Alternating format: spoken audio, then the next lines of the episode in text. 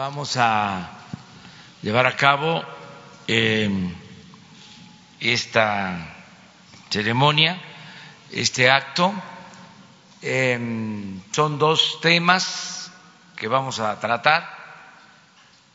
El que tiene que ver con la igualdad eh, de mujeres y de hombres,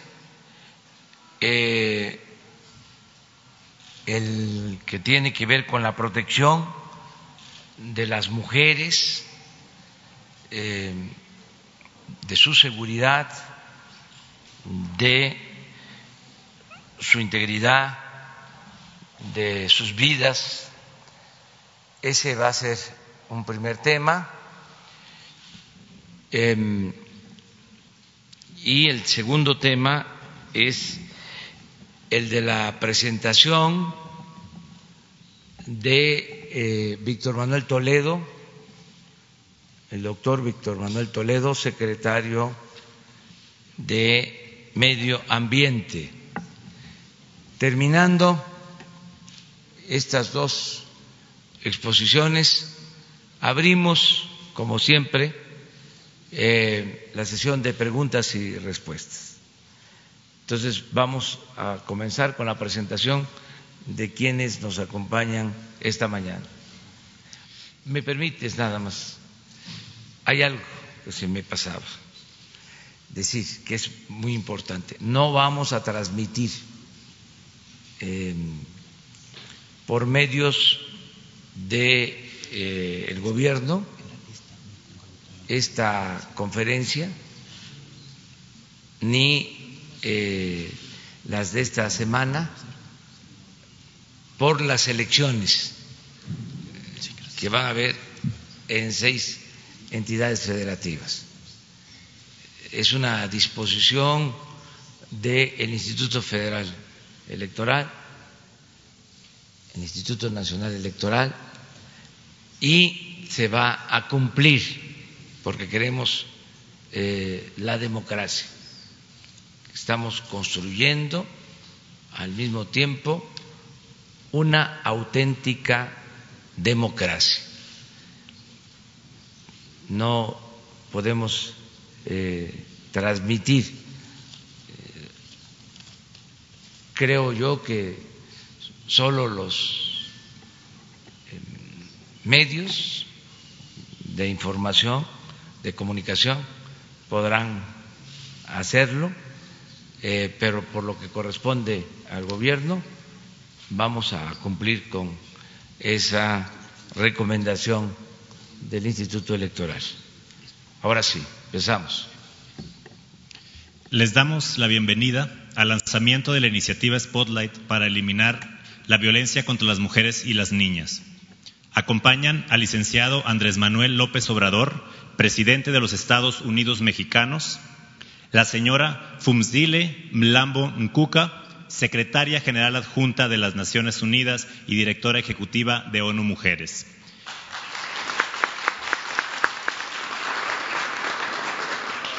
El señor Stefano Manservisi, director general de Cooperación Internacional y Desarrollo de la Comisión Europea. La doctora Nadine Gassman Silberman, presidenta del Instituto Nacional de las Mujeres. La doctora María Candelaria Ochoa Ábalos, titular de la Comisión Nacional para Prevenir y Erradicar la Violencia contra las Mujeres. El embajador Julián Ventura Valero, subsecretario de Relaciones Exteriores. Y Víctor Manuel Toledo, secretario de Medio Ambiente y Recursos Naturales.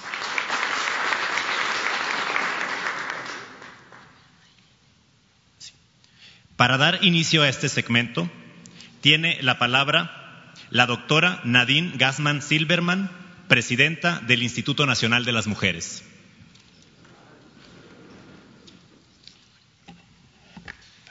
Muy buenos días. La presentación.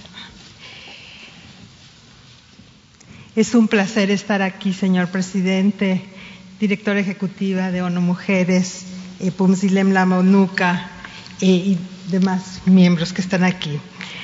Estamos en el siglo XXI y las mujeres hemos producido una de las más grandes y pacíficas revoluciones de la humanidad. Hemos conquistado derechos, acceso a oportunidades, educación, derechos económicos, políticos y la paridad. Y no hemos derramado ni una sola gota de sangre. Esto es parte de lo que somos capaces, de lo que podemos hacer cuando nos proponemos algo, cuando queremos justicia, libertad, paz. Este es nuestro mérito, el de niñas, jóvenes y adultas. Hemos avanzado contra viento y marea, hemos conseguido aliados estratégicos que nos han abierto puertas y otras las hemos derribado. Todo nos ha costado muchísimo esfuerzo. Muchos de estos logros no los han disfrutado quienes los pelearon. A veces las batallas tardan tiempo en madurar. El tiempo del cambio está aquí. Y las mujeres somos protagonistas del cambio que usted, señor presidente, está impulsando porque para nosotras lo mejor está por construir. La corrupción afecta la vida de las mujeres directamente.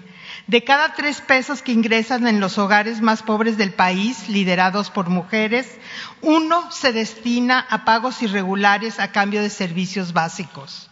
La sobrecarga de responsabilidades de cuidado y los trabajos del hogar agobian el día a día de las mujeres sin descanso, sin reconocimiento. El presidente ha dicho que la, la, prioridad de su gobierno es atender a las personas más pobres y excluidas. Nos ha mandatado no dejar a nadie atrás y a nadie fuera.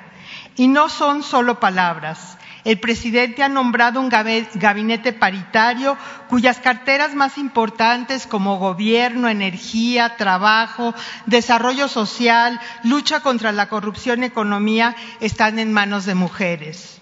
Los programas sociales de este gobierno tienen más mujeres como beneficiarias directas. Jóvenes Construyendo Futuro llega a 342 mil mujeres, lo que significa 58% del total.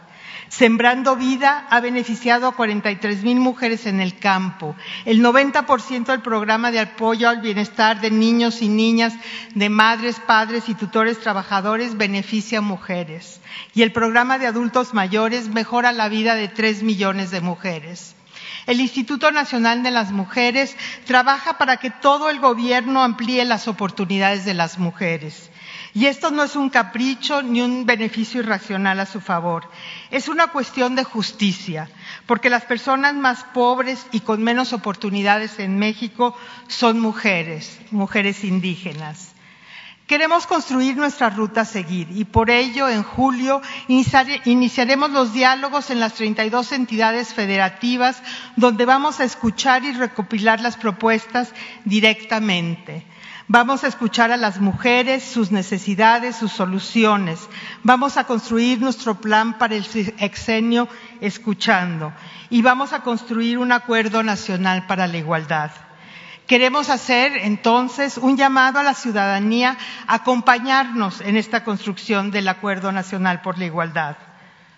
Pongamos en común lo que sabemos, Unamos el entusiasmo, el impulso por mejorar, por reducir la pobreza, por acabar con la corrupción y la violencia y traigamos al acuerdo nacional la convicción de que podemos cambiar el rumbo hacia un México más igualitario, más justo y en paz. Muchas gracias.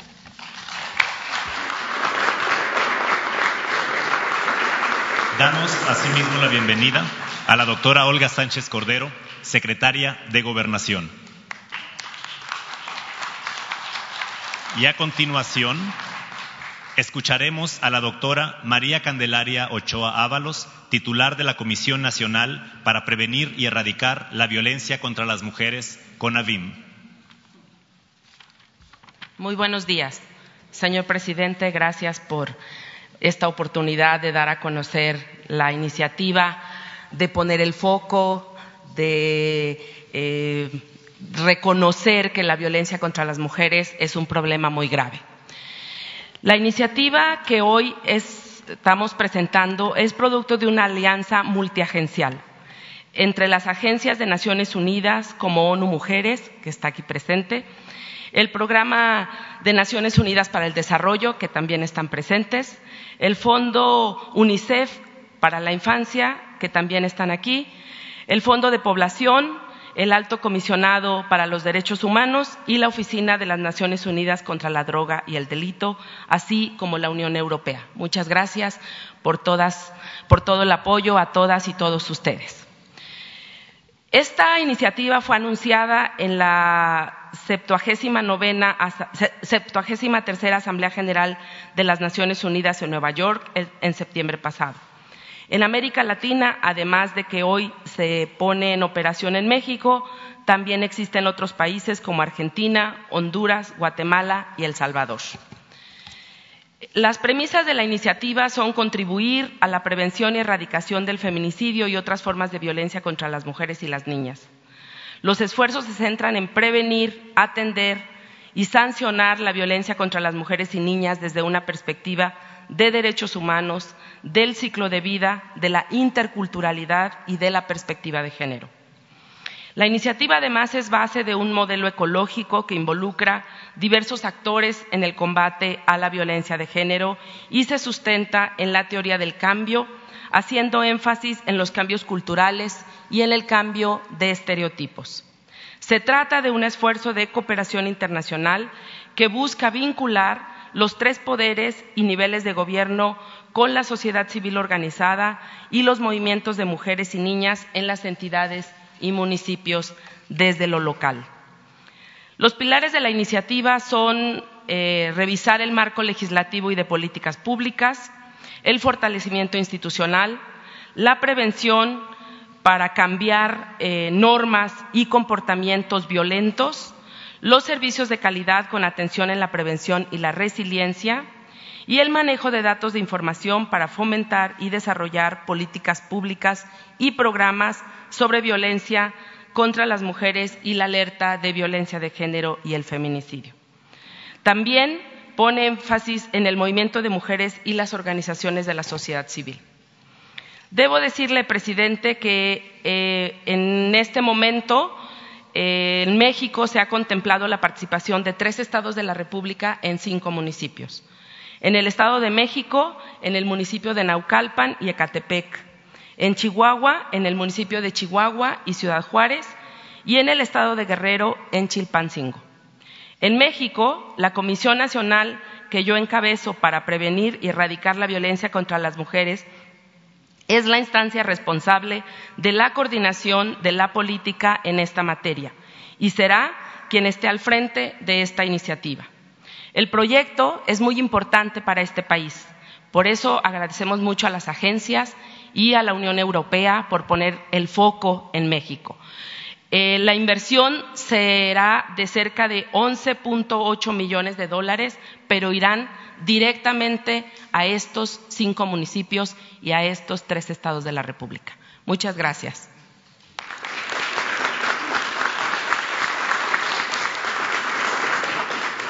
Ahora toma la palabra el embajador Julián Ventura Valero subsecretario de Relaciones Exteriores.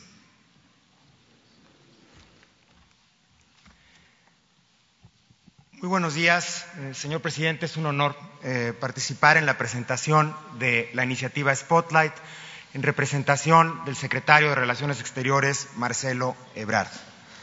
La promoción y la protección de los derechos humanos es uno de nuestros principios de política exterior.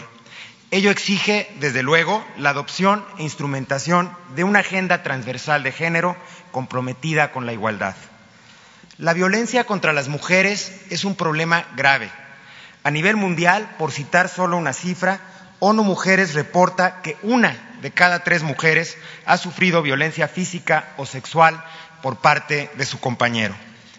En México, la violencia contra las mujeres y las niñas lastima a nuestra sociedad. La encuesta nacional sobre la dinámica de las relaciones en los hogares de 2016 del INEGI estableció que el 66% de las mujeres ha sufrido por lo menos un incidente de violencia emocional, económica, física, sexual o de discriminación en algún momento de su vida. Sabemos que para alcanzar las metas de inclusión y bienestar social que este Gobierno se ha fijado, tenemos que hacer frente al reto estructural que representa la violencia contra la mujer. Señor presidente, este es el contexto en que hoy se presenta esta iniciativa, la iniciativa Spotlight, que busca prevenir y combatir los feminicidios y la violencia contra las mujeres a partir de un enfoque integral que involucre a actores de todos los órdenes nacionales de gobierno y, por supuesto, a la sociedad civil. La iniciativa es ejemplo y resultado de nuestro compromiso con la cooperación internacional. Seis agencias, en colaboración con el Gobierno de México, ONU Mujeres, el Programa de las Naciones Unidas para el Desarrollo, el Fondo de Población de las Naciones Unidas, el Fondo de Naciones Unidas para la Infancia, el Alto Comisionado para los Derechos Humanos de la ONU, la Oficina de las Naciones Unidas contra la Droga y el Delito y, por supuesto, nuestros socios de la Unión Europea que nos acompañan esta mañana. Este proceso se deriva de un proceso de diálogo en el que por parte de la Cancillería participó mi colega, la subsecretaria de Asuntos Multilaterales y Derechos Humanos, eh, Marta Delgado, el director general de Derechos Humanos de la Cancillería, Christopher Ballinas, y sus equipos de trabajo en la Cancillería, sumando esfuerzos con las agencias que encabezan este gran esfuerzo. En todo momento fue claro el compromiso de todas las dependencias federales participantes y más adelante, bajo liderazgo de la señora secretaria de Gobernación, presentaremos mayores detalles sobre esta iniciativa. México es un convencido promotor del sistema multilateral y de la colaboración con las Naciones Unidas. Sus agencias, programas y entidades tienen una gran capacidad técnica y facilitan el intercambio de mejores prácticas. El trabajo que encabeza la ONU Mujeres en este ámbito merece nuestro reconocimiento y apoyo. Con la Unión Europea trabajamos conjuntamente sobre la, sobre la base de valores y principios compartidos. Tenemos una amplia agenda bilateral y un diálogo global que incluye la promoción y protección de los derechos humanos. En nombre de la Secretaría de Relaciones Exteriores, agradezco, señor presidente, el compromiso de nuestros socios internacionales en este importante esfuerzo. Muchas gracias. Buenos días.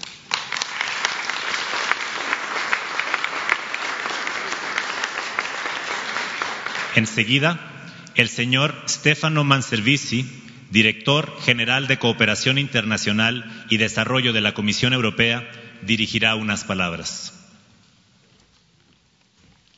Muy buenos días, señor presidente de la República, señora secretaria general adjunta de las Naciones Unidas, querida Funsili, señor subsecretario de Relaciones Exteriores, señora titular de la CONADIM, señor presidente del Instituto Nacional de las Mujeres, señoras y señores. Es para mí eh, hoy un gran honor y un verdadero placer estar con todos ustedes hoy en México y en tan distinguido lugar para participar en la presentación de Spotlight iniciativa mundial destinada a impactar en la vida de las mujeres y la sociedad en general. No hay desarrollo si seguimos con la violencia contra las mujeres. Es imposible pensar en la implementación de la Agenda 2030 y un mundo más justo si nos afrontamos este problema de violencia y de género.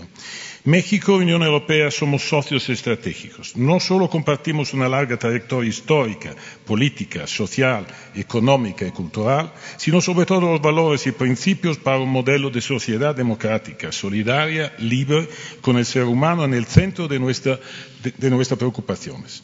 Los derechos humanos y las libertades fundamentales son la base de nuestras democracias y defenderlas pasa por luchar conjuntamente contra la lacra mundial que representa la violencia contra las mujeres. Para la Unión Europea, México es un socio estratégico en un mundo cada vez más polarizado y donde se están poniendo en cuestión principios básicos de convivencia, tenemos que ir de la mano en la promoción de temas multilaterales de interés mutuo. En la región, Trabajamos conjuntamente para lograr los objetivos de desarrollo sostenible como base fundamental de la democracia y la paz. La modernización de nuestro acuerdo global es el marco para este trabajo. Spotlight se inscribe en esta agenda positiva. Es una iniciativa mundial para un problema global que reúne gobiernos de cinco continentes determinados a hacer cambiar la vida de las mujeres en sus países y en la concepción de las mujeres y de su rol en nuestras sociedades. Cuenta con la experiencia de las Naciones Unidas y sus agencias especializadas y muestra cómo compartimos valor básico Unión Europea y México, porque al final es un apoyo a la política y a un proyecto de México, no es algo que sale del exterior, es algo que sale del interior. Una vida libre de violencia para las mujeres es el fundamento de una sociedad en paz. La paz es el pilar de desarrollo y juntos podemos cambiar vidas. Muchas gracias.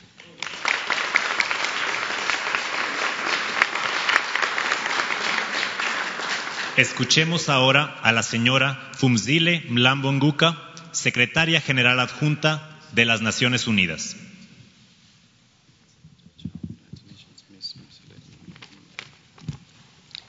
Thank you, Mr. President, members of the government and cabinet of Mexico, my dear Nadine and former colleague, wonderful to see you in this position, partners and colleagues from the European Union, colleagues from the UN, UN system, our resident coordinator, and sister agencies. It's a real pleasure for me to be here to launch this very important initiative, Spotlight, which is a partnership between the government of Mexico, the United Nations system, because many agencies are involved in this. Even the Office of the General Secretary is involved in this. Buenos días. It is also an initiative that also brings in civil society partners, and we have received general support of the European Union. Buenos días, señor presidente Andrés Manuel López Obrador, distinguidos miembros del gabinete, representante de la Unión Europea, coordinador residente del Sistema de las Naciones Unidas en México, representante de InMujeres, Nadine, mis colegas de las agencias hermanas de Naciones Unidas, miembros de la prensa, señoras y señores. Es para mí un gran placer estar aquí presente en el lanzamiento de la iniciativa Spotlight en México. This is to collaborate and to support the government of Mexico in its aim to put an end to femicide and other forms of violence against women. We recognize as international agencies that an injury to one girl and a woman is an injury to all of us. Y es un placer colaborar con el gobierno de México para asegurarnos de que las mujeres y las niñas vivan una vida libre de violencia. Globally, the Spotlight Initiative focuses its efforts on the most prevalent form of violence in a particular region or a country. In Latin America, the initiative will focus specifically on femicide, given the high prevalence of this violation of women in Mexico. A nivel mundial, la iniciativa Spotlight enfoca sus esfuerzos en las formas más prevalecientes de violencia. En América Latina, la iniciativa se centrará específicamente en el feminicidio, dada la incidencia elevada de este delito en la región. We also recognize that Mexico is a leader in women's rights regarding all aspects of women's rights, not just the end of violence against women. También reconocemos el liderazgo de México en términos de los derechos de las mujeres y de los demás derechos, no solamente eh, lo que concierne a la violencia. In 1975, Mexico hosted the first Women's World Conference, which was able to usher a period of significant focus on achieving the global rights for women. En 1975, México celebró la Conferencia Mundial de las Mujeres, algo que re- representó sus esfuerzos y su compromiso por los derechos de las mujeres. Through that first Women's Conference, global standards were set on rights of women. A través de esta primera conferencia se establecieron normas mundiales eh, para la protección de los derechos de las mujeres. We are excited again that Mexico has also stepped up and will be co-hosting the 25-year celebration of the implementation of the Beijing platform. Y estamos muy felices de ver cómo México ha sido un impulsor de la- los derechos de las mujeres y ahora mismo que se celebran los 25 años después de la primera conferencia de Beijing. And this will be in partnership with France. Y esto se hace con- en colaboración con Francia. Mexico has achieved gender parity in the legislative power and is moving forward towards parity at all levels of branches of the state through the amendment of its constitution. México eh, ha alcanzado la paridad de género a su nivel legislativo y avanza por tener esta paridad de género en todos los niveles del Estado. And now, spotlight. Y ahora, Spotlight. No wonder that this is the right place for this initiative to be launched and to be implemented. No hay duda de que estamos en el mejor sitio para lanzar la iniciativa Spotlight. We are encouraged and aware of the government's clear commitment to eradicate all forms of violence against women and girls, as it was stated during the presentation of the emerging plan to guarantee the integrity, security, and life of women and girls. Y estamos convencidos de que el Gobierno de México está comprometido con la erradicación de la violencia misma que se ve, eh, o est- esta iniciativa se ve en el plan nacional eh, que presenta. We are pleased overall at the government's National Development Plan strategy, which also demonstrates the commitment of the government to the 2030 agenda. Y el Gobierno, a través de, de su plan nacional, demuestra su compromiso con la Agenda 2030. Gender equality is essential for progress to be made, both for Mexico and for the world.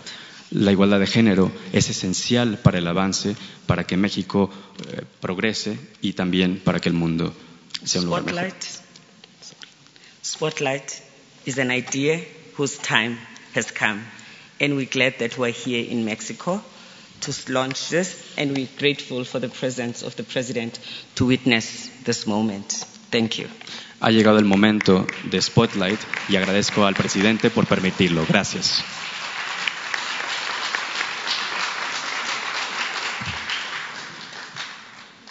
Ahora, el licenciado Andrés Manuel López Obrador, presidente de los Estados Unidos mexicanos, dirigirá un mensaje.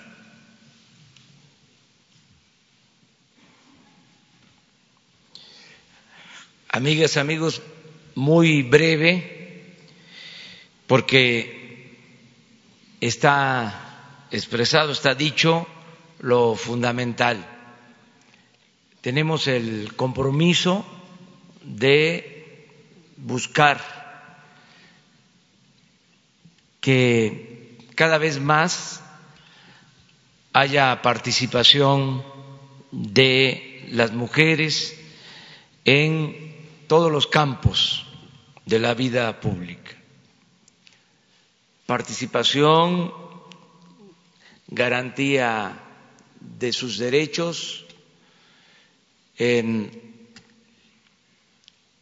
sin titubeos, evitar la violencia contra las mujeres, el maltrato, la discriminación. Ese es un distintivo de nuestro gobierno. Estamos comprometidos con eso desde hace mucho tiempo, no solo cuando hemos estado en la oposición, sino también cuando hemos estado en el gobierno. Así lo demuestra el hecho de que cuando me tocó ser jefe de gobierno en la capital de la República, en esta ciudad, la mayoría de los integrantes del gabinete eran mujeres. Estamos hablando de 2000, 2005. Ya ha pasado algún tiempo. Ahora, lo mismo. Hay un equilibrio, ustedes lo han constatado en el gabinete. Es el mismo número de hombres que de mujeres en el gabinete ampliado.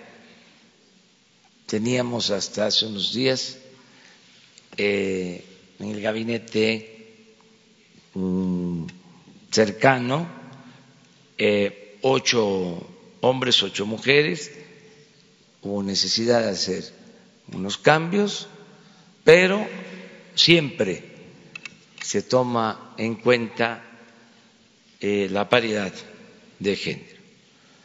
Hemos avanzado también, y eso es lo que considero más importante, en la participación de las mujeres en todos los programas de bienestar, como aquí también se ha eh, dejado de manifiesto.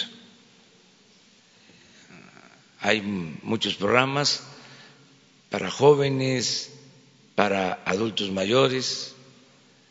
En el caso del programa de adultos mayores, que es de los más importantes, porque consiste en entregar una pensión universal a todos los adultos mayores del país, alrededor de ocho millones de adultos mayores, de 68 años en adelante, para la población en general y para la población indígena de los 65 años hacia adelante. En este programa, la mayoría de eh, los beneficiarios son mujeres. Es una inversión de alrededor de 110 mil millones de pesos al año y la mayor cantidad va a ancianas, adultas, mayores, eh, respetables. Y así eh, se está llevando a cabo hasta en programas que antes eh, solo iban dirigidos a los hombres o donde había más predominio de los hombres el caso del programa Sembrando Vida, que es eh, sembrar un millón de hectáreas de árboles maderables y frutales. Es trabajo en el campo. Pues eh, como se ha visto, también ya porcentaje importante son mujeres las que están trabajando en el campo. En Oaxaca se está aplicando un programa extraordinario, porque Oaxaca ha conservado sus culturas, sus tradiciones, sus costumbres, sus lenguas, su organización social, comunitaria. Oaxaca eh, tiene eh, mucha cultura, es de los pueblos con más cultura en el mundo. Tienen gobiernos de usos y costumbres de los 570 municipios de Oaxaca la mayoría, 417, son de usos y costumbres. Y todo se hace con la participación voluntaria, lo que se conoce como el tequio. Las autoridades en estos municipios no cobran dan servicio a la comunidad y son de las mejores autoridades de México, sobre todo por su honestidad. De estos 570 municipios, hay como 300 municipios en donde no hay camino pavimentado a sus cabeceras municipales.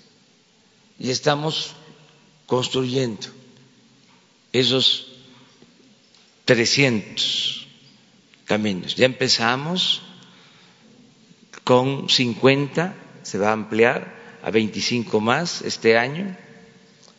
Pero lo importante es que se logró, a pesar de la normatividad y de las limitaciones burocráticas, que se entregara el presupuesto a las autoridades. Desde la tesorería de la federación, que se les entregara a las autoridades de estos municipios de usos y costumbres su dinero para la construcción de los caminos de cemento, de concreto, no con maquinaria que desplaza eh, la mano de obra, sino con revolvedoras, con equipos sencillos para el uso intensivo de eh, la mano de obra. Van muy bien estas obras y están trabajando hombres y mujeres en estos caminos.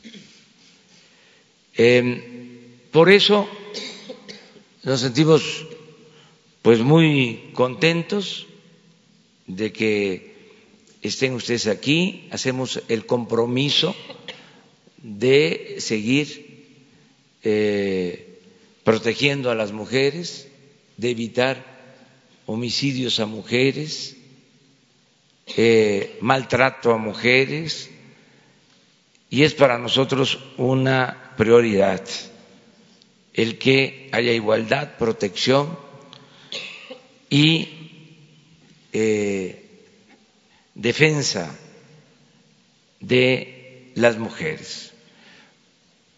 Hombres y mujeres de México, del México de hoy, queremos llevar a cabo la cuarta transformación de la vida pública de nuestro país y lo vamos a lograr. Yo, en lo que corresponde al servicio público, me siento muy apoyado muy respaldado por mujeres con convicción que nos acompañan en el gobierno, mujeres inteligentes, mujeres honestas, mujeres trabajadoras. Que vivan las mujeres. Muchas gracias.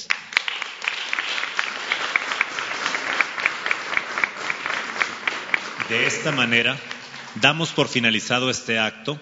Agradecemos a los distinguidos miembros del Presidium su amable asistencia.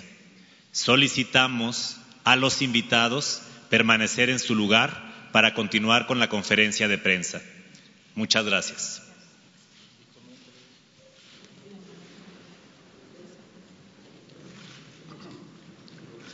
A continuación, se realizará la presentación por parte de Víctor Manuel Toledo, secretario de Medio Ambiente y Recursos Naturales.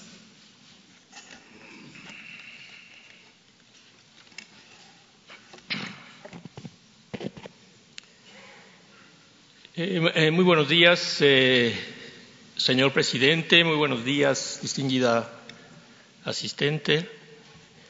Muy buenos días, compañeros y compañeras de la prensa, de los medios de comunicación. Hoy, en esta mañana de mayo, próxima al inicio de un nuevo ciclo de lluvias, me toca presentarme ante ustedes como el nuevo responsable de la cuestión ambiental en México. Déjenme decirles que la cuestión o preocupación ambiental no es más que la reaparición de la naturaleza, la madre tierra, la dimensión femenina de la humanidad en las sociedades modernas como una fuerza que los seres humanos debemos tomar en cuenta y respetar para seguir existiendo, algo que debe decirse quedó en el olvido.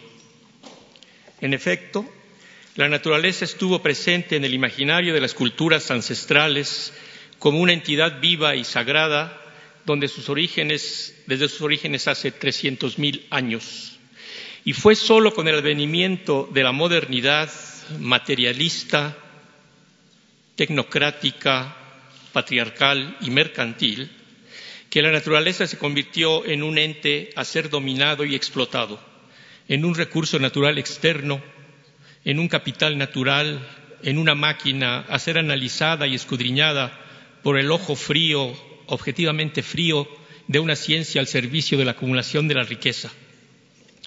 Así nos ha ido, así nos fue y así nos irá.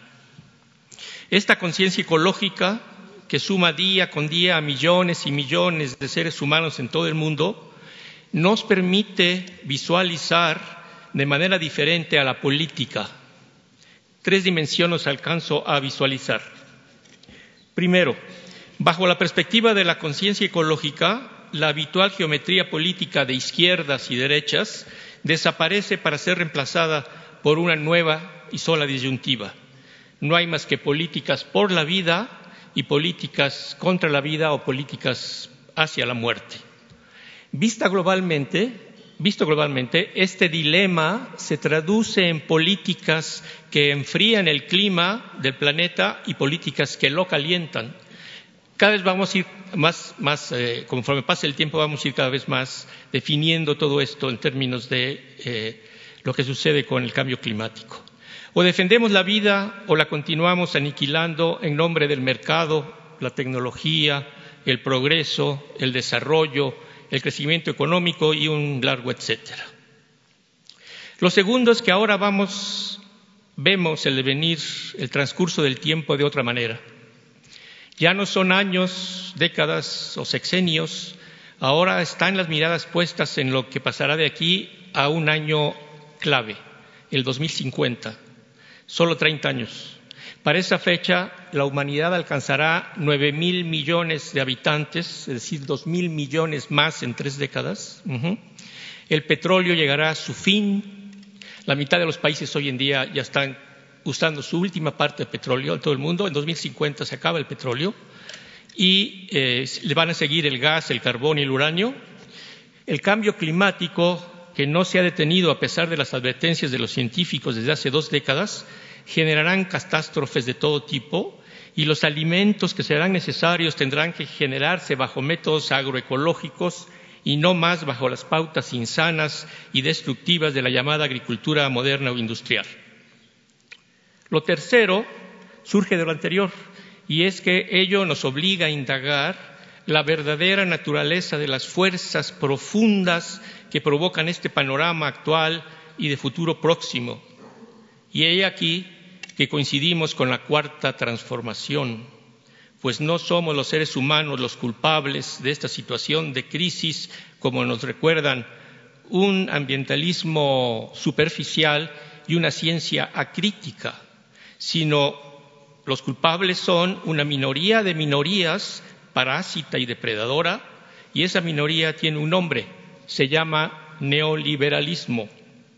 Es pues esta visión la que a mi juicio debe orientar la política ambiental del país y su institución ejecutora.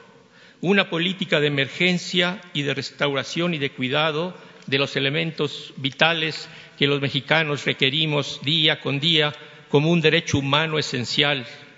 Aire respirable, agua para todos, energía alternativa, no fósil, alimentos sanos, hábitats sanos, reciclaje de desechos, hogares sustentables, ciudades ordenadas, pero también acciones urgentes que permitan detener este transitar hacia el abismo, un destino al que tendrán que enfrentarse nuestros hijos y nuestros nietos. ¿Podremos lograrlo a través de la Secretaría de Medio Ambiente y Recursos Naturales? Creo que sí, y antes que todo debemos recordar que la Secretaría del Medio Ambiente surgió hace 25 años como una medida que ubicaba a México en la tendencia mundial de disponer de instituciones y leyes en torno al asunto ambiental, un fenómeno que coincidió con el inicio y despliegue del neoliberalismo en todo el mundo y que generó una contradicción que ha sufrido los países y que en el caso de México alcanzó proporciones dramáticas. A través de los gobiernos neoliberales, la política ambiental de México, que inició con bríos y con notables avances, comenzó a perder aliento, se estancó, se fue desdibujando y terminó en descomposición, bajos presupuestos y actos de corrupción inimaginables. En el sexenio anterior, por ejemplo, la Semarnat ya no fue encabezada por funcionarios capacitados y calificados, sino por mercaderes del sector automotriz y por un vendedor de autos de lujo. La Semarnat fue tomado, fue tomado por esa minoría depredador y rapaz que hoy destruye la naturaleza y el ambiente por buena parte del país y del mundo. Me refiero a las grandes corporaciones. En el acto de mayor desvergüenza, esto es muy importante, la Semarnat junto con la Zagarpa, hoy la SADER, se pusieron del lado de las empresas biotecnológicas en los tribunales para detener la demanda legal que un grupo de 40, 40 ciudadanos y varias organizaciones campesinas interpusimos contra la llegada del maíz transgénico en México hace cuatro años. Eh, la pérdida del maíz en México por contaminación genética sería el quiebre de un proceso histórico de por lo menos siete mil años. México es hoy, eh, digamos, soportado por la civilización mesoamericana y este legado cultural, esta historia, como nos ha señalado el presidente, es fundamental. Necesitamos, pues, rescatar a la Semarnat de esa inercia para ponerla al servicio de la sociedad mexicana. Necesitamos promover leyes contra el fracking, contra el maíz transgénico y otros cultivos, por el agua para el uso humano, por la defensa de la biodiversidad, etcétera, etcétera. ¿Qué tenemos de nuestro lado? Muchas y muchos. Primeramente, un gobierno antineoliberal sustentado por 30 millones de votos y una sociedad cada vez más consciente que aglutina desde cientos, quizás miles de comunidades indígenas en resistencia ante los proyectos eh, depredadores, lo que llamamos aquí el México profundo, que además ahí están las claves en todo el mundo para salir de la crisis del mundo moderno, hasta sectores urbanos, jóvenes de universidades, resistencias barriales, maestros democráticos que me consta han hecho esfuerzos para generar una conciencia ecológica entre los niños de las primarias en el país. La Iglesia, la Iglesia católica que sigue la teología de la liberación eh, ecológica a partir de la promulgación de la encíclica Laudato Si. Debemos entonces, creo, volcar a la Semarnat hacia los ciudadanos y hacia los colectivos. Debemos ciudadanizar la política ambiental. El país también dispone de los suficientes talentos, expertos y especialistas en ciencia para fundamentar técnicamente las decisiones y las acciones de la Semarnat y para alcanzar una ciencia para la sustentabilidad con ética y con conciencia. Vamos a procurar eh, resacir esta calidad científica y tecnológica. La última fortaleza, y con esto termino, es practicar el diálogo como nos lo ha mostrado y demostrado el presidente López Obrador en estos meses. Solo la crítica y la autocrítica bien templada logrará madurar a la sociedad mexicana. Agradezco finalmente desde mi corazón al presidente de este maravilloso país su confianza y amistad. Muchas gracias.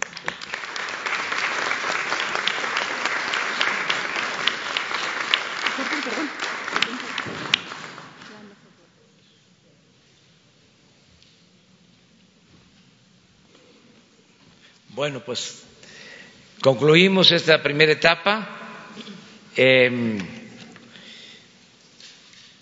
tenemos todavía tiempo para contestar preguntas y respuestas. Em, empezamos por acá. Sí.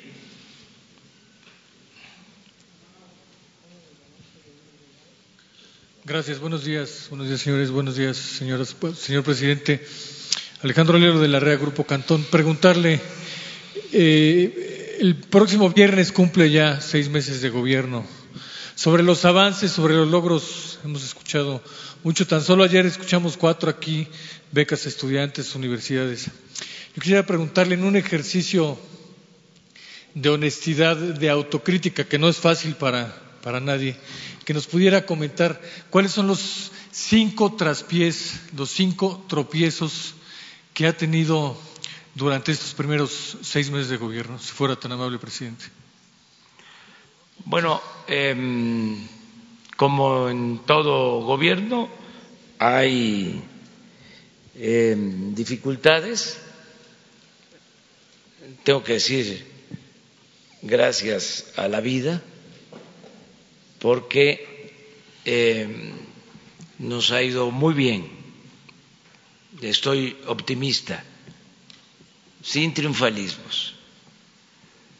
Éramos un país con mucho atraso, con muchos problemas, grandes, graves problemas nacionales, pero eh, estoy seguro de que vamos a sacar a nuestro querido México de eh, el atolladero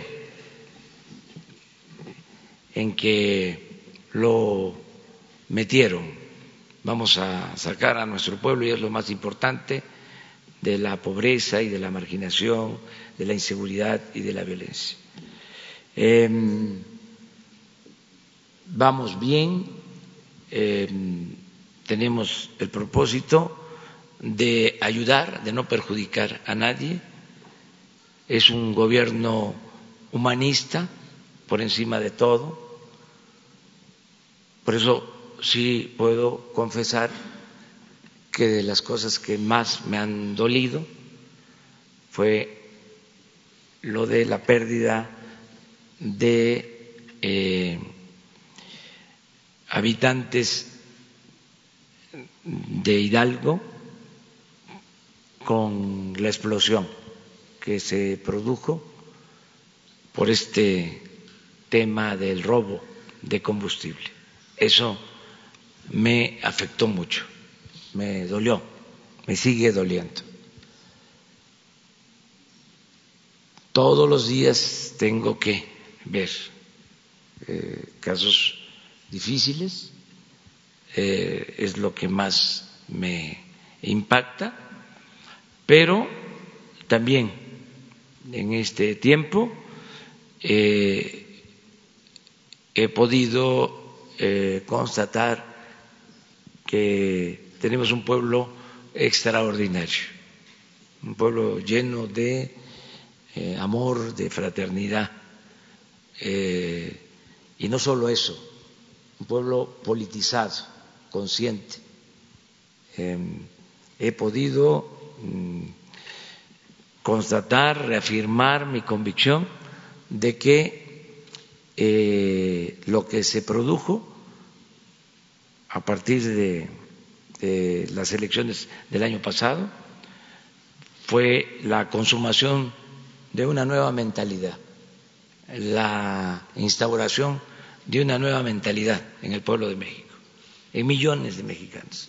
Entonces, eso es un tesoro eh, muy importante, favorable.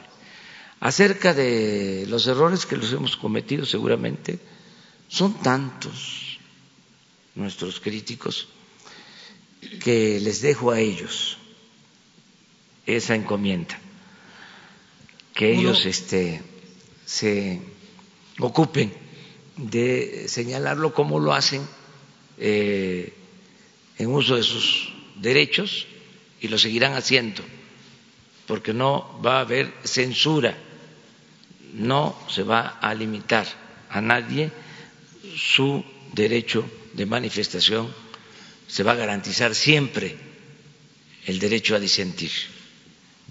Gracias, señor presidente. La segunda pregunta. Se ha levantado en los últimos días mucha polémica en este tema de la publicidad oficial. Recuerdo que decía el escritor Carlos Monsiváis, cuando en aquella época se utilizaban gacetillas, decía él que esté libre de culpa, que arroje la primera gacetilla. Eh, el, modelo de publicidad oficial, cuando ustedes llegan al gobierno, se habían gastado diez mil millones. Ustedes lo reducen a la mitad, menos de la mitad, cuatro mil aproximadamente.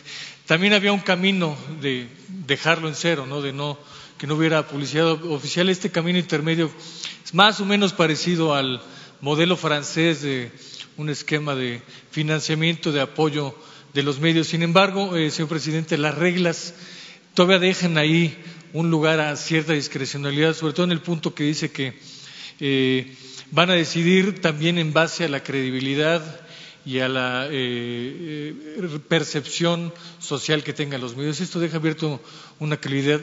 ¿No cree que podría crearse alguna comisión ciudadana, un comité ciudadano que pudiera determinar con mucha claridad cuáles son los criterios, pero de manera muy objetiva y clara, para que no de, pronto podamos terminar en el te pago para que no me pegues o como decía el clásico de López Portillo, yo no te pago para que me pegues. ¿Podríamos tener alguna posibilidad de un comité en ese sentido, señor presidente? Ya tenemos eh, una definición, ya hay criterios en cuanto a eso.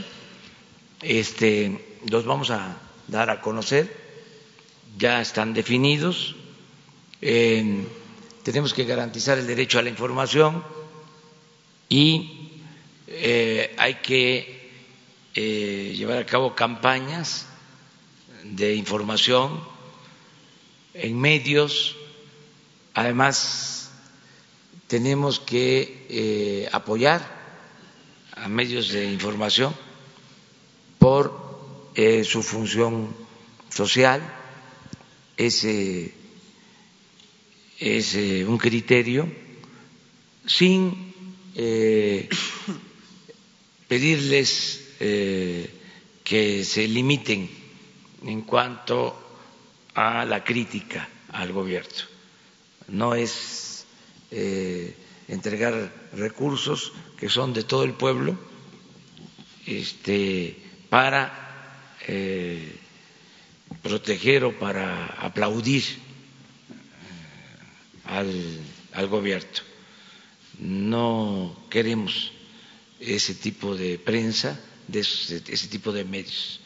O sea, queremos una prensa independiente, libre, profesional, eh, lo más cercano que se pueda al pueblo y lo más distante que se pueda del poder.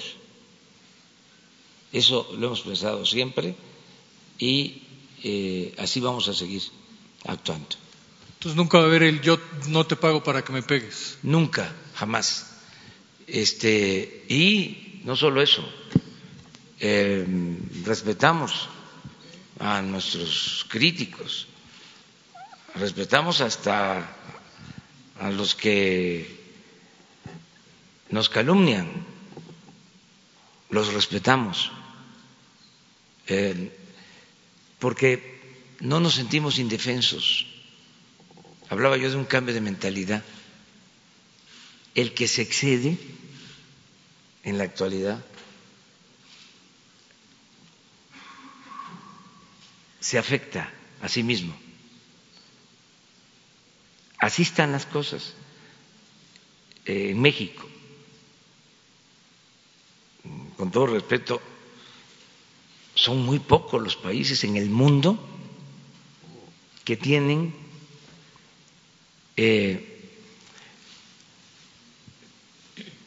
tanta gente con un nivel de conciencia eh, tan alto como México. Ese es el cambio. Estamos hablando de millones de mujeres, de hombres libres, conscientes. Fue un despertar ciudadano. Es muy difícil que esto eh, se dé en otras partes. Y es más alentador que sea un cambio progresista, que en vez de retrocesos estemos avanzando eh, hacia una sociedad más justa, más fraterna, más igualitaria, democrática. Ese es el cambio. Eh, aquí casi hasta podríamos decir que está prohibido prohibir. Aquí eh, es la misma sociedad la que ayuda y la que mantiene los equilibrios, la fuerza de la opinión pública.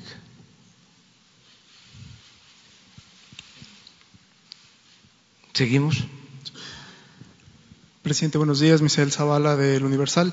Eh, yo le quiero hacer dos preguntas. La primera es eh, sobre Dos Bocas.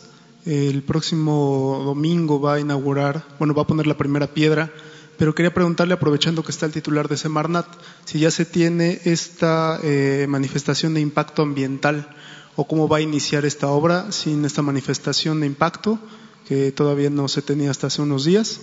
Y la segunda pregunta será, bueno, sería lo de eh, Emilio Lozoya, que ya se le giró orden de aprehensión. También eh, ya se capturó al eh, dueño de Altos Hornos de México, Ansira. quisiera saber si estos serían los dos primeros grandes exfuncionarios, bueno, o ex empresarios, también bueno, empresarios, que van a ser ya capturados en su gobierno y se vienen más, digamos, órdenes de aprehensión en contra de otros exfuncionarios. Muchas gracias. Bueno, eh, ya se tiene eh, el trámite en la Secretaría de Medio Ambiente para la construcción de eh, la refinería de Dos Bocas. Ya se tiene una autorización previa para esto, pero si hiciera falta más, se eh, está en la mejor disposición para que no haya eh, ninguna inconformidad. Yo nada más quiero recordar que se trata de una terminal marina de Pemex que viene funcionando desde hace muchos años. ¿Por qué se escogió este sitio? Porque precisamente por ser una terminal marina, ahí llegan eh, pues eh, los eh, crudos, llegan petróleos crudos de la sonda de Campeche y de Tabasco, lo que se explota en los pozos de tierra de Tabasco.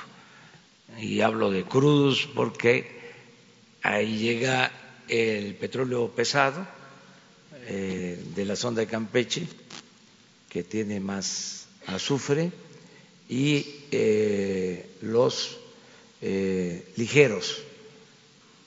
ahí llega el petróleo más ligero, Olmeca, y ahí se hacen las mezclas para la exportación. Por ahí eh, están saliendo al extranjero un millón cien mil barriles diarios de esa terminal y ahora lo que queremos es construir ahí la refinería para que no salga petróleo crudo, materia prima, sino que podamos procesar ahí en esa refinería la materia prima y dejar de comprar las gasolinas en el extranjero.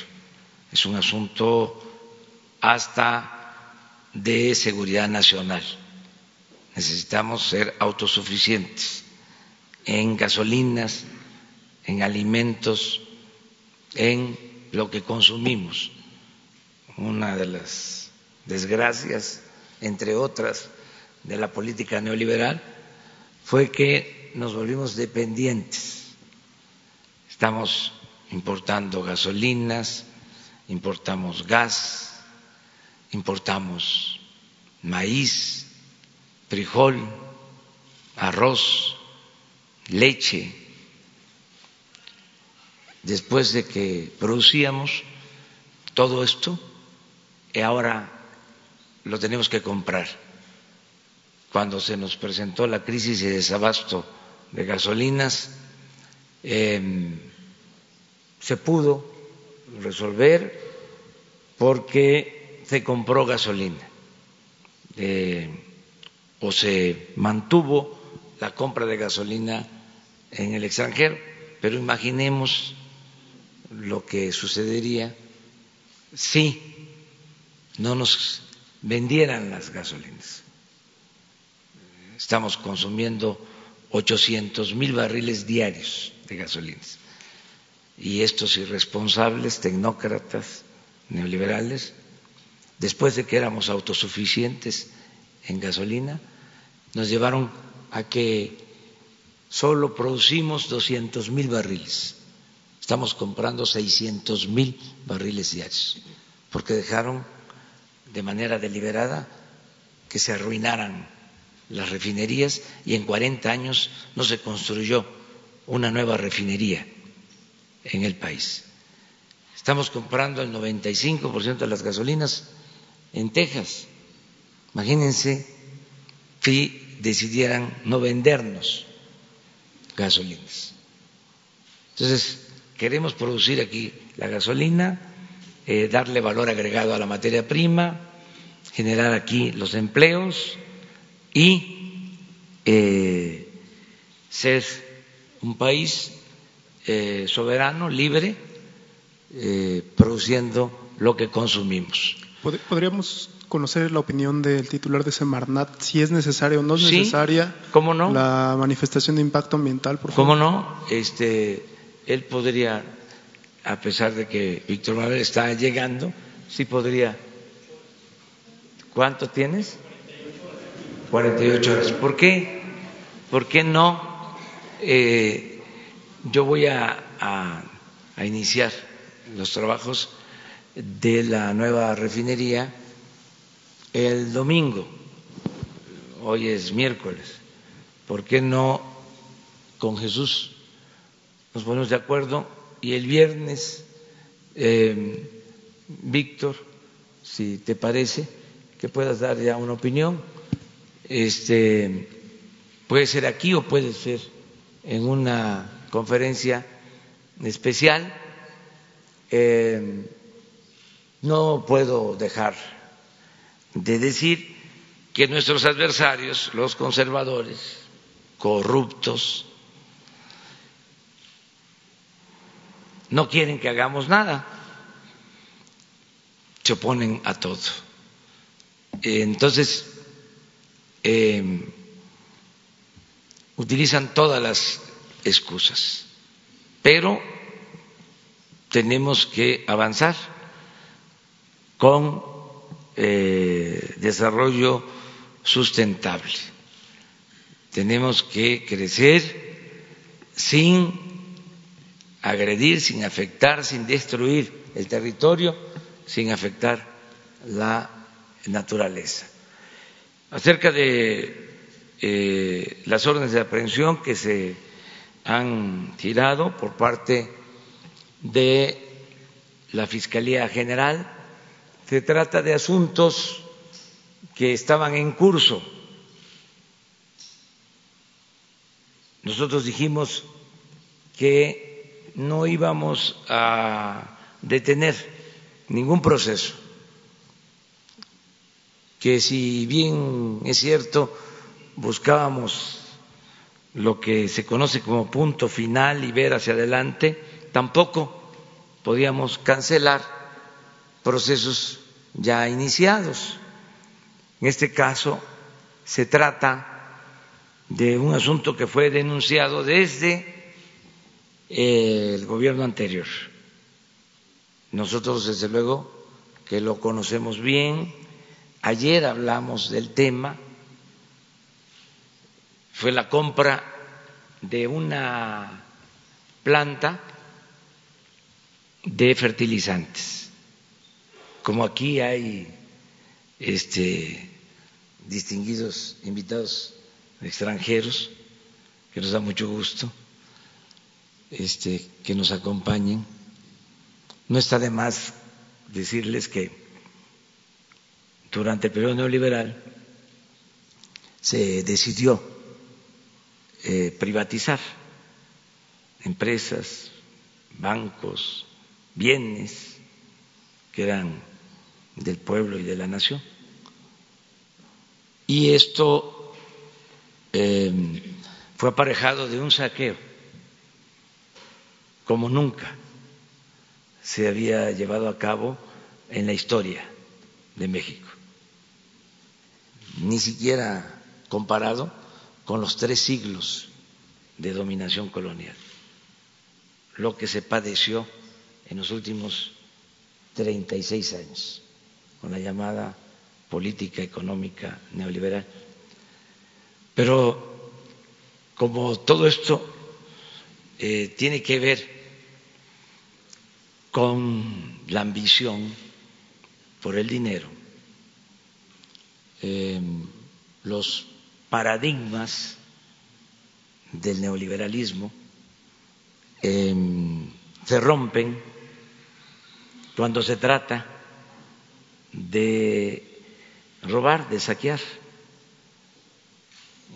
En este caso, en el periodo neoliberal, se privatizan las plantas para producir eh, fertilizantes. Y en el mismo periodo neoliberal se estatizan. Esta planta en cuestión la vendieron, la remataron y luego la compraron. Nada más que en la compra em, se cometió, como indican todas las pruebas, aunque esto va a ser la autoridad competente la que lo va a decidir, pero suele pasar así o existe la presunta eh, prueba de que eh, se pagó un sobreprecio. Cuando se privatizó la planta estaba trabajando hace 20 años, 25 años, y eh, luego se paró la planta y casi se volvió chatarra. Entonces deciden comprarla, como si estuviese la planta en operación. Y se pagaron pues cerca de 500 millones de dólares por una planta eh, eh, parada eh, arrumbada, sin funciones. Entonces, eh, el que vendió mm, la planta y quienes compraron la planta, pues fueron denunciados en su momento, porque hay auditorías y está demostrado de que hubo un sobreprecio, muchísimo dinero pagado de más. Entonces, esto es lo que llevó a la Fiscalía General a girar estas órdenes de aprehensión. Eh, eso es lo que puedo comentar y que si va a continuarse así, la instrucción que tienen los servidores públicos del Ejecutivo, porque no olvidemos que la Fiscalía es una entidad autónoma, lo que tiene que ver con nosotros, con el Ejecutivo, la instrucción es no eh, tapar nada, no eh, actuar eh, dando protección o impunidad a nadie. Entonces, todos los asuntos que están en curso yo les he comentado aquí, a mí me informan de inteligencia financiera sobre delitos que tienen que ver con manejo de dinero y la instrucción que tiene Santiago Nieto es que todo lo que eh, se me informa se presente de inmediato a la Fiscalía General no voy yo a parar, a detener ningún proceso. Se termina la corrupción y se termina la impunidad. Eso es lo que puedo comentar. Solo agrego algo que es importante. Este, ayer me hicieron una solicitud sobre este tema. Eh, quienes eh, tienen la preocupación de que se vaya a cerrar la planta de Altos Hornos, porque es una planta importante para Coahuila, que está en Monclova, em, tiene muchos trabajadores. Entonces, eh, hubo un pronunciamiento de los directivos de que se iba a cerrar la planta porque tenían congelados sus fondos. Em, me hicieron una solicitud, eh, legisladores de Coahuila, para que eh, se viera si eh, era posible legalmente que se separara la empresa de el juicio que se le sigue al empresario.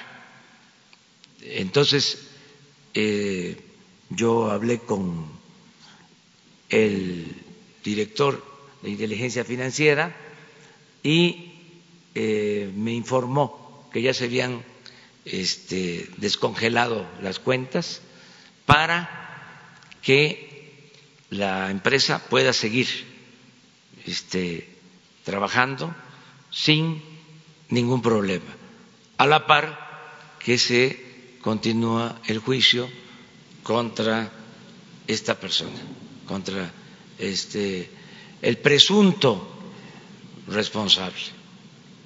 Eh, y eh, tengo también entendido de que este, se está haciendo lo mismo con el ex director de Pemex, que fue el que eh, participó en la compraventa de esta planta. Eso es lo que puedo comentar.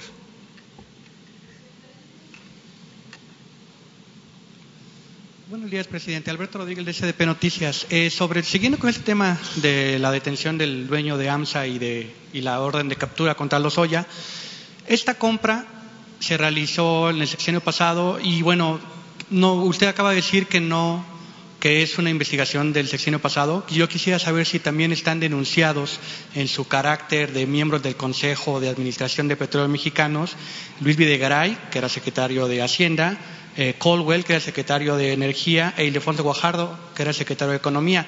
Eh, y en caso de que no estén investigados, por la denuncia del sección anterior, si no se le va a investigar por parte de esta administración porque en su carácter de miembros del Consejo pues aprobaron esta venta que parece ser fraudulenta. Eso por un lado. Y por otro, em, algunas personas están preguntándose si esta orden de captura contra los Soya eh, no es un quinazo, por un lado, y por otro lado también se extrañan de que el único pez gordo que se está persiguiendo del sexenio pasado es precisamente el que tuvo un, encuentro muy fuerte, un desencuentro, perdón, muy fuerte con Santiago Nieto, que incluso le costó su trabajo en el sexenio anterior. No sé si tenga algún comentario sobre esto. Gracias. Bueno, eh, la investigación está en manos de la Fiscalía General y ellos van a decidir si eh, se ciñe, se acota a los presuntos responsables ahí señalados o se amplía. Ese es un asunto ya de la Fiscalía General. Yo lo que sí puedo decirles es de que no hay eh, persecución mm, política, son este, hechos, presuntos delitos que se tienen que eh, perseguir y se tienen que castigar en el caso de que así lo eh, determinen los jueces. Es todo.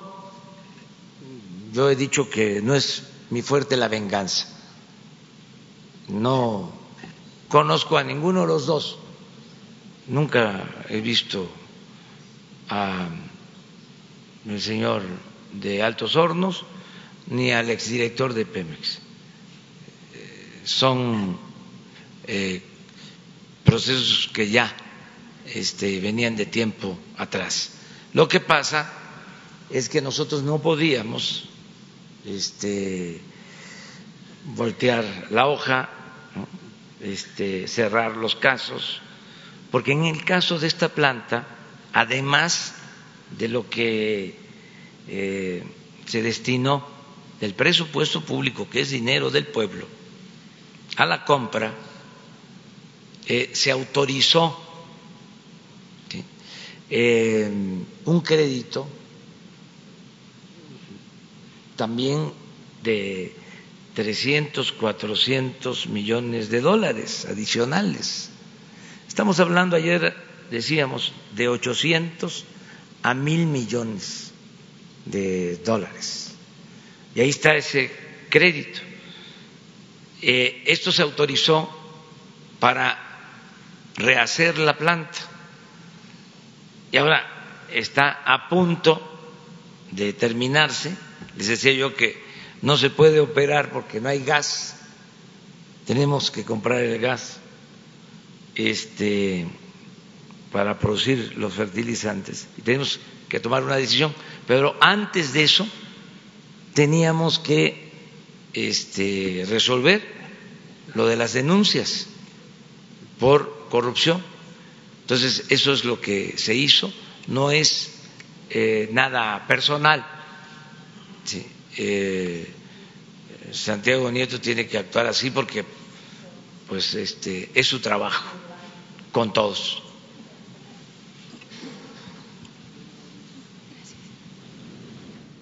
Eh, presidente, buenos días. Shaila Rosagel, eh, corresponsal del Grupo Gili, eh, periódico El Imparcial, La Crónica y Frontera de Tijuana. Eh, tengo dos preguntas muy concretas. en Baja California, las preparatorias de COASH y CECITE están analizando ofrecer 15 mil espacios menos para los muchachos que van saliendo de la secundaria. entonces, bueno, el gobierno del Estado argumenta que no se están recibiendo los fondos de la Federación para la educación eh, nos gustaría saber qué, nos puede comentar al respecto. Y bueno, eh, por otro lado, también el presidente de la CONAGUA, el gobernador de Querétaro, Francisco Domínguez, eh, dijo que en una reunión con usted le indicó que su gobierno apoyará con fondos federales a proyectos de infraestructura, grandes proyectos de, infraestructura de, de, los estados. nos gustaría saber si han recibido ya propuestas de Baja California, de Sonora y de otros estados de, estos proyectos. Gracias. No puedo hablar, no te puedo contestar, porque en uno de esos estados que mencionaste hay elecciones y no quiero hablar de eso. Eh, el lunes hablamos, si te parece. Tú abres la, la, la sesión para que no nos metamos en esos asuntos. Seguimos aquí. Eh, buenos días, señor presidente, a sus invitados, Carlos Montesinos de la Hoguera. Eh, dos preguntas. Primero, este, retomando lo que dijo el doctor Toledo, este, ¿cómo se puede conjugar esta necesidad de reactivar la industria energética mexicana, como está haciendo con, el, con los planes de Pemex y la CFE, y esta urgencia que indicó el secretario sobre la necesidad de, tener fuentes alternativas de energía renovables y la inminente desaparición de los combustibles fósiles. ¿Cómo, cómo se puede eh, equilibrar estas dos eh, necesidades, ya que pues le toca a su administración estar en este punto de quiebre? Miren, primero, este, no sobreexplotando eh, el petróleo cuidando las reservas, porque es eh, patrimonio el petróleo no solo de nuestra generación, sino de las generaciones futuras, y tenemos que cuidarlo. Em, eh, se va a extraer lo que necesitamos para ser autosuficientes, eh, pero sí necesitamos extraer petróleo porque eh, la crisis este, eh, petrolera eh, pasa por la declinación de la producción también para los que nos visitan. Cuando se aprobaron las llamadas reformas estructurales, hace cuatro años, se aprobó la reforma energética y se argumentó de que para ahora, para estos tiempos, íbamos a estar produciendo, extrayendo tres millones de barriles diarios de petróleo, porque iba a llegar la inversión extranjera a raudales, ni que era la panacea, la reforma energética. Pues resulta que fracasó, no llegó la inversión extranjera y nos dejaron una producción de un millón seiscientos cincuenta mil barriles. Llegamos al extremo de comprar petróleo, eh, materia prima, como nunca había sucedido en México. Fueron realmente muy responsables y corruptos los gobiernos neoliberales. Entonces, tenemos que, con urgencia, aumentar la producción. Y calculamos que podemos eh, abastecer de petróleo crudo las seis refinerías y la nueva con dos millones doscientos mil barriles. Eh, y podemos tener un techo de dos millones cuatrocientos. No aspiramos a tres ni a tres cuatrocientos. En el 2004 se llegó a tres cuatrocientos, tres millones cuatrocientos mil, a un millón seiscientos cincuenta. Entonces, pues queremos eh, remontar la caída y subir la producción a dos millones doscientos, dos millones cuatrocientos y no más. Eso por un lado. Control eh, en la extracción. Lo otro, que las prácticas de extracción de crudo no afecten el medio ambiente. Por ejemplo, no al fracking eso es claro y contundente. Y lo sabe Víctor. Esas prácticas no. Y eh, atender mucho el medio ambiente, sembrar muchos árboles, como nunca se había hecho en México. Eh, reforestar, cuidar eh, las reservas naturales, no afectarlas, eh, cuidar las semillas originarias, no al transgénico. Eso es desarrollo sustentable.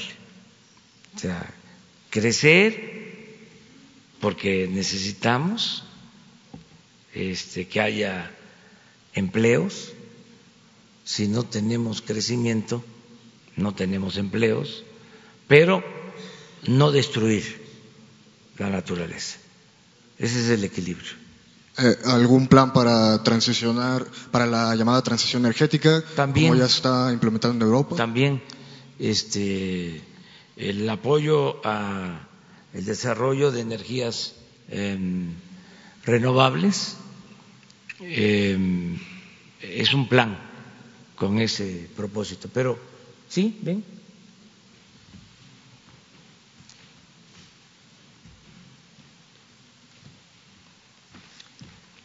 Efectivamente, es que el, paso de. Es que estamos en un cambio fenomenal en todo el mundo. Es decir, pasar de una base de combustibles fósiles, petróleo, gas, uranio para las nucleares, a una nueva civilización solar es algo que está en todo el mundo, no más en México.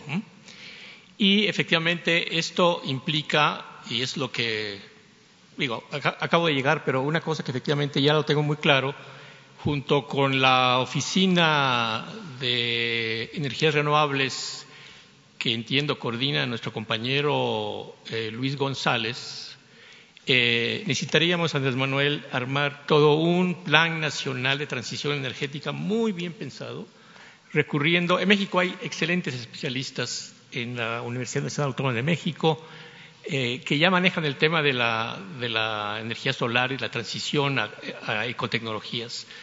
Lo que necesitamos efectivamente, como dice el compañero reportero, es este, necesitamos integrar un plan nacional de transición que va a ser gradual y entendí muy bien eh, que efectivamente por razones estratégicas hoy en día no puede haber un cambio abrupto porque quedaríamos volando, ¿no? Entonces, esto hay que hacerlo efectivamente y eh, el señor presidente lo tiene claro que esta transición se, tiene que hacer tarde o temprano y eh, pues hay que trabajar en, esa línea, ¿no?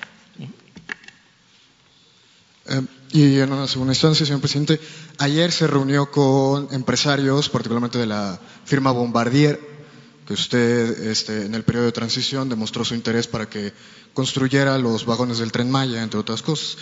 Este, entre, los, entre quienes acudieron estuvo el, eh, eh, Luis Telles, a quien apenas en febrero tanto usted como el eh, director de la CFE, Manuel Bartlett, señalaron de, ¿cómo fue la frase? Del chapulineo FIFI, de brincar de la función pública al sector privado en el área donde desempeñaron funciones, porque fue secretario de Energía de Ernesto Cedillo y después pasó a consejo de una empresa energética. Este, no se está incurriendo en el, en el, lo que se está en lo que se criticó en febrero, ya que Telles también fue secretario de Comunicaciones y Transportes de Felipe Calderón y ahora está en esta empresa que usted demostró interés para que participe en sus proyectos. Bueno, primero, claro que eh, no eh, dije eso, ¿no? O sea, no me expreso de esa manera. Eh, si hablo de los FIFI, este, no lo niego, pero no personalizo. Em, y decirles que, pues no tenemos prohibido este eh, el rechazar a ningún mexicano, eh, a nadie. Yo les diría que este, hasta los que están privados de su libertad tienen el derecho eh, a la comunicación, a este, el diálogo. Y el presidente tiene que hablar con todos. Todo el que lo este, solicita, lo pide. Eso no significa que este, se afecte la eh, investidura presidencial. No aplica aquello de que dime con quién andas y te diré quién eres. Hay aves que cruzan el pantano y no se manchan. Mi plumaje es de esos, diría el poeta. Este, pero además eh, nos hicieron las peticiones, las dos empresas, que son muy importantes, tanto Bombardier como Safran, porque están invirtiendo en México para la industria aeroespacial y para trenes eh, en Chihuahua, en Querétaro. Estamos hablando de miles de empleos eh, con algo importante, eh, bien pagados. Em, entonces, queremos que las empresas sigan invirtiendo en el país por eso los eh, eh, recibí, eh, vinieron a manifestar su confianza, su apoyo en el gobierno y a informarnos de nuevas inversiones, las dos empresas. Vinieron por separado porque compiten. Lo que pasa que eh, por cuestiones de agenda y también para informar, pues se juntaron las fotografías. No es que estuviésemos los dos grupos eh, platicando al mismo tiempo. Entraron unos, eh, son los gerentes de estas empresas globales, mundiales, los dos, y traen asesores mexicanos, em, socios y asesores de México, y pues ni modo que se les diga, ustedes sí, pero estos no, eso no se puede. Además, les digo, yo no puedo estar viendo esas cosas, decir, a ver quién va a venir. me pide una empresa este, o me solicitan de que quieren hablar con nosotros, que quieren este, intercambiar puntos de vista, porque van a invertir en México, pues yo digo, sí, eh, cuántas personas vienen, pues, este, ellos lo deciden, eh, no tengo tiempo para estar viendo este, la lista, sí les recibo, pero este señor no, además es de mal gusto eso, eso no se puede hacer. Entonces, este, em, tenemos que atender a todos, escuchar a todos, respetar a todos. Nada más que eh, ser muy claros de que no va a haber corrupción, de que no va a haber impunidad, de que por el bien de todos, primero los pobres. Eso es lo cortés no quita lo valiente. Adelante. Eh, gracias, señor presidente. Arturo Páramo, Grupo Imagen. Eh, Ayer estábamos abordando el tema de las becas eh, para varios grupos vulnerables. Yo quería preguntarle, hemos tenido oportunidad de acompañarle en las giras en algunos estados de la República. Ahí hemos podido hablar con la gente, y usted también lo ha podido corroborar, que hay gente que no ha podido acceder a los apoyos económicos de todo tipo por la falta de las sucursales de banco. Eh, eso me lleva a preguntarle, señor, ¿cómo va el proyecto del Banco del Bienestar?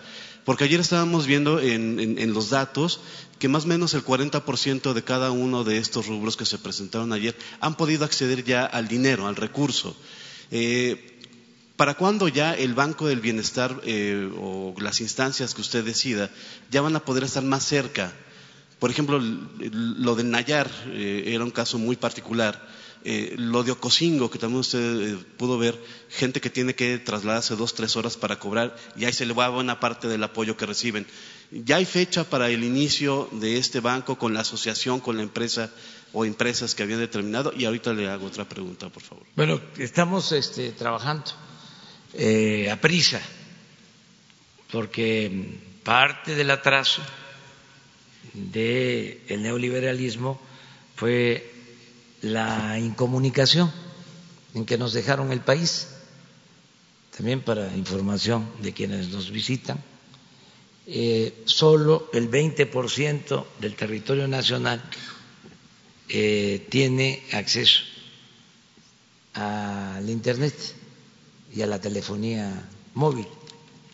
El 80% no tiene telefonía móvil ni tiene Internet. Entonces, donde vive la gente más pobre, en las comunidades indígenas, no hay este internet ni este, telefonía móvil. Y por lo mismo, pues eh, no hay sucursales bancarias, este, no se pueden hacer transferencias este, em, por internet eh, los pagos de las becas, que es a lo que te refieres, en estos casos se tienen que hacer en efectivo y eso da eh, pie a la corrupción y queremos eliminar estos procedimientos. Queremos que los eh, beneficios sean personalizados, sin intermediarios, y para eso se requieren las tarjetas y se requiere que haya las sucursales y la comunicación de Internet. En eso estamos. Van a haber eh, pronto diez mil centros integradores de servicios para atender a cerca de trescientas mil comunidades. Estamos haciendo la selección de diez mil centros integradores en pueblos, en comunidades estratégicas, bien ubicadas. Y en estas, eh, estos diez mil centros integradores vamos a tener una sucursal del Banco de Bienestar. ¿Cuándo? Estamos en ese proceso, porque son las dos cosas al mismo tiempo. Utilizar las líneas de la Comisión Federal de Electricidad para eh, el Internet y crear las sucursales de los bancos para que puedan cobrar los beneficiarios de los programas de bienestar. Eh, gracias. Y la otra, señor, eh, la Asociación Nacional de Universidades e Instituciones de Educación Superior, la NUYES, señala que no se les han entregado los recursos necesarios para el pago de nómina. Esta, la NUYES, eh, pues ha recibido desde hace tiempo, desde hace años, recursos para poder funcionar. Esos recursos vienen del gobierno federal. ¿Usted sabe de esto? ¿Se les entregarán recursos para continuar funcionando, operando normalmente? Porque este eh, hice el compromiso de eh, aumentar el presupuesto para las universidades y lo cumplimos. ¿Se acuerdan ustedes que al principio este, se había autorizado un presupuesto que no contemplaba eh, la inflación y se corrigió? A lo mejor es para la asociación de las universidades, o sea, hay que ver cuánto aportan también las universidades y cuánto le corresponde al gobierno federal. En 2018 le correspondió al gobierno federal 94 millones de pesos. ¿Y a las universidades? Ah, ese dato no se lo tengo, no ah, se lo tengo aquí a pues la mano. Pero al gobierno federal le correspondían 94 millones de pesos. Eso es lo que quiero saber, sí. Somos bastante codos, ¿eh? somos hasta cicateros, cuando se trata del el dinero del presupuesto, que es dinero del pueblo, porque estaban muy mal acostumbrados al derroche, a los gastos innecesarios, superfluos. Es un cambio. Y que quede claro, de nuevo, la austeridad no es un asunto administrativo, es un asunto de principios. No puede haber gobierno rico con pueblo pobre entonces, hay quienes este, se sorprenden porque ya no pueden viajar al extranjero como lo hacían antes. Eh, antes llenaban aviones, todo a costillas del erario, avión presidencial, con el otro avión en donde se trasladaban los medios de comunicación dos aviones enormes con buena comida, buenos vinos, eh, dándose la gran vida en un país con cerca de 70 millones de pobres. Eso ya no, eso se terminó. Y lo mismo el turismo político. Claro que si es algo necesario, indispensable, México va a tener presencia en todo el mundo. Pero lo básico, eso es lo que se está debatiendo ahora. El gobierno estaba ensimismado. Todo el presupuesto era para mantener un aparato burocrático oneroso, mientras a la gente no se le daba nada. Eh, ahora es eh, lo contrario. Primero los pobres. Y si hace falta viajar al extranjero y se puede resolver con eh, el teléfono, con las teleconferencias, hacerlo y este, ahorrar. Yo les decía, se pone la medida de que se autorizan ahora los viajes al extranjero y apenas en una semana 120 solicitudes. En una semana para viajar a todo el mundo. ¿Cuántas se autorizaron? 20.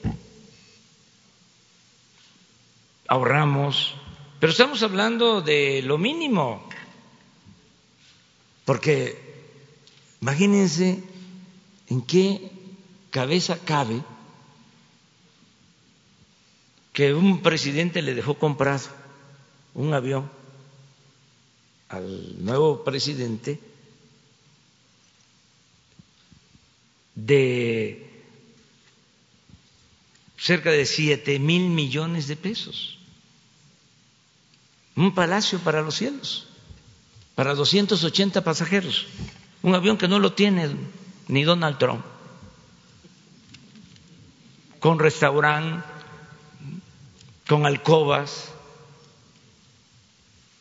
En un país con tanta pobreza.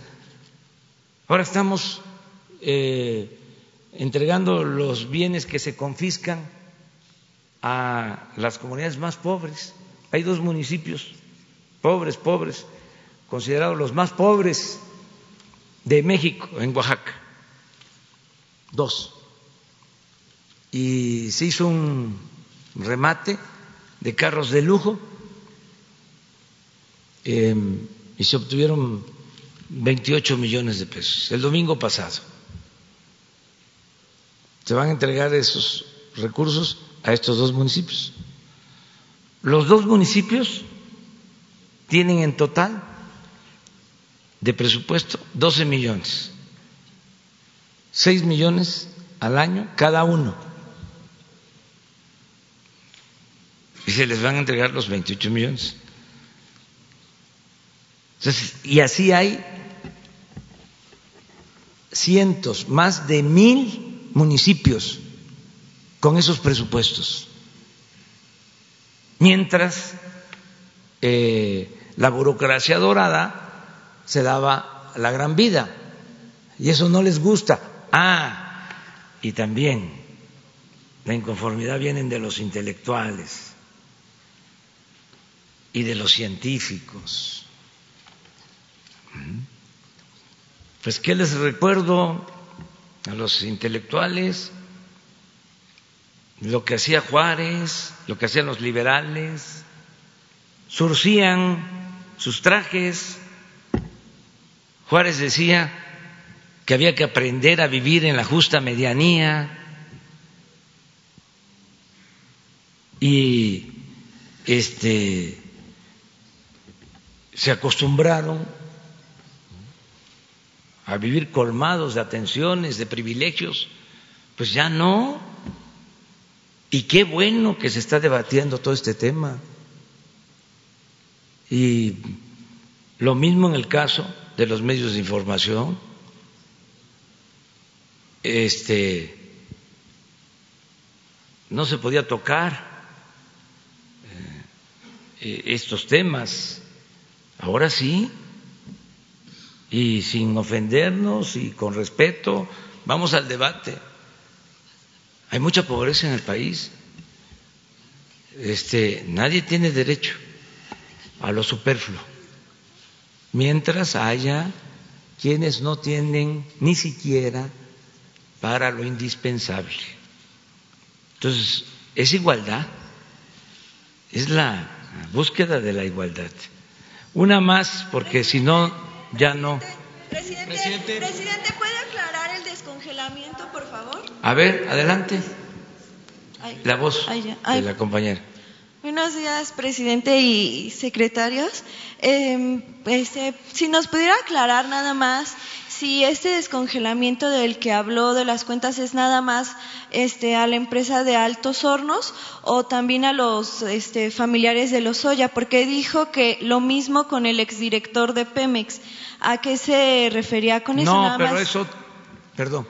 Ah, bueno, si pudiera aclararnos este, eso y bueno, también este, este, el secretario de Seguridad Pública, eh, Alfonso Durazo, declaró emergencia en el tema de seguridad aquí en el país y dijo que se están alcanzando este, niveles de violencia semejantes a los de la revolución.